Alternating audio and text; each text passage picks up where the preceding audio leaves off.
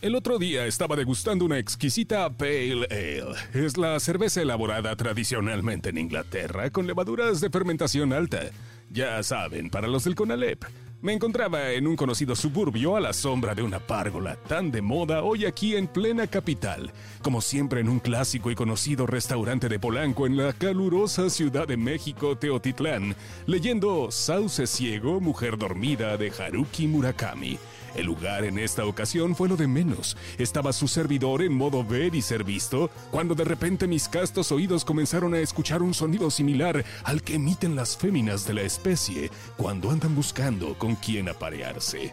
Esas vocecitas con altos decibeles para llamar la atención, garraspeadas, agradables a los escuchas refinados, arrastrando las papas en la boca, evocando el canto de las sirenas. Hasta aquí todo normal. Parecía un día como cualquier otro, ya saben. Los sentidos se activan, el sex appeal brota por los poros, combinado con la fragancia Hugo Boss Parfum.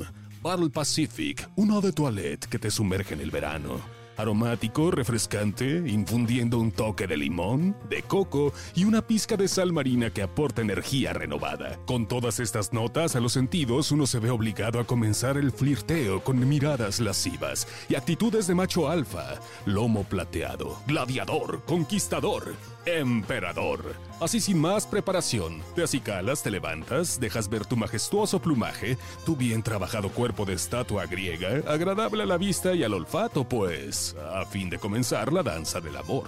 En esos momentos que notas la importancia de cultivar una refinada técnica de flirtear con la finalidad clara y sin tapujos de transmitirle a las víctimas, perdón, perdón, a las féminas cierto interés de carácter sexual, romántico o de ambos de una manera lo suficientemente sutil como para no exponerte a la posibilidad de un rechazo directo. Ahí les van ocho señales básicas, mujeres, cuando un hombre las anda coqueteando con intención. 1. Hacen énfasis cuando descubren que tienen algo en común. 2. No deja de hacer contacto visual.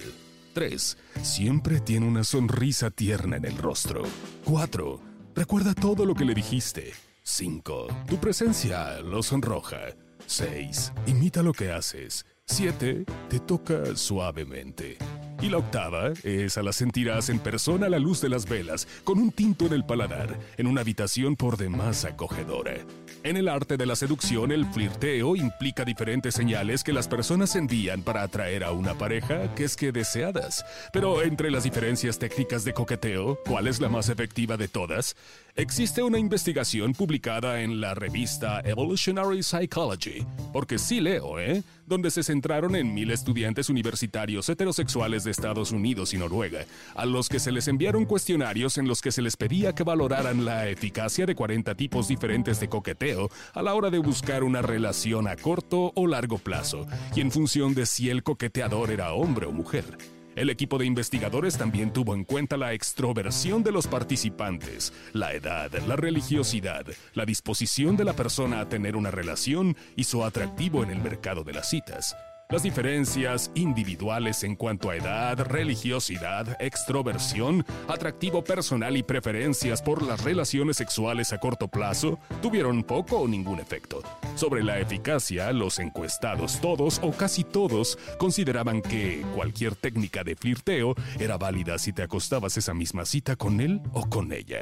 Según los investigadores, no es necesaria ninguna técnica cuando ambos dos personajes andan calientes. Ahí, de plano, lo que opera es la oportunidad y el momento. Pero entonces, ¿qué es lo que funciona para flirtear?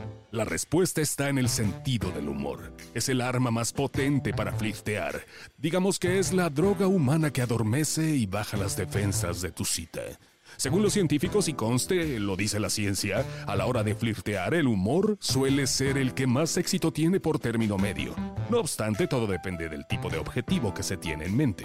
En otras palabras, el coqueteo difiere en función de los resultados deseados. Los que ambicionan una aventura de una noche tienen señales diferentes a los que buscan algo más a largo plazo. Lo más eficaz depende del sexo y de si el objetivo del flirteo es una relación a largo o a corto plazo. Recuerden que a la larga se acostumbran y a la corta nunca. dicen, dicen. La gente cree que el humor o ser capaz de hacer reír a otra persona es más eficaz para los hombres que buscan una relación a largo plazo. Pero reírse de los chistes de la otra persona es un una táctica de coqueteo eficaz para ambos sexos? Y la respuesta es obvio, sí. ¿Cuántas veces no estamos entre risa y risa y los calzones salen volando? ¿A poco no les ha pasado? No solo es eficaz ser gracioso, es vital para la supervivencia de la cacería. Pero ¿qué pasa en el caso de las mujeres? Es muy importante que le demuestres a tu posible pareja que te parece divertida. Ahí está el detalle. Total, ríete. Ella se carcajeará con tus estupideces, pero recuerda que ella se terminará riendo de tus miserias en el momento que no dures ni 20 minutos en batalla. recuerda que el que ríe al último ríe mejor. En el caso de las mujeres que buscan una relación a corto plazo, la técnica más eficaz, según el estudio, resultó ser bastante básica. Aviéntale lámina y open legs considerada la señal de disponibilidad sexual más eficaz para las mujeres que buscan una relación a corto plazo o un acostón inmediato en las siguientes cinco citas. A esas mujeres que quieren una aventura rápida, les conviene utilizar señales que destaquen la disponibilidad sexual, como el roce con las posibles parejas, el acercamiento y el contacto corporal y el clásico beso de comisuras bucales. Ya si se va a otra comisura, pues, ¿qué te digo? Busca un hotel o un baño en el restaurante o lo que sea para arrancarle la tanga y crán al alacrán. De que las hay, las hay. Ahora tan empoderadas, normalicemos el sexual dessert. Por su parte, los hombres que buscan aventuras a corto plazo no pueden confiar en una sola técnica. Comienzan a extender toda su batería, que va desde la clásica invitar a un trago a la damita o damitas en cuestión, enviar una florecita, normalmente toda desmayada, acercar algún detalle, prendas, dulces, y la lista puede ser interminable o hasta onerosa, todo con tal de llamar su atención y prometer para meter. Dicen que el flirteo pasa por signos de generosidad y de voluntad al compromiso, aunque no sea cierto. Aplica para ambos lados de la ecuación, ¿eh? Son los brutos que no saben lo que buscan pero quieren hacer de cada ocasión que conocen a alguien toda una historia Disney. Mejor cómanse un cheto. Pero regresando al estudio, las tácticas que se juzgaron más eficaces para que las mujeres tuvieran una aventura de una noche fueron exclusivamente sexuales o físicas, escribió el equipo.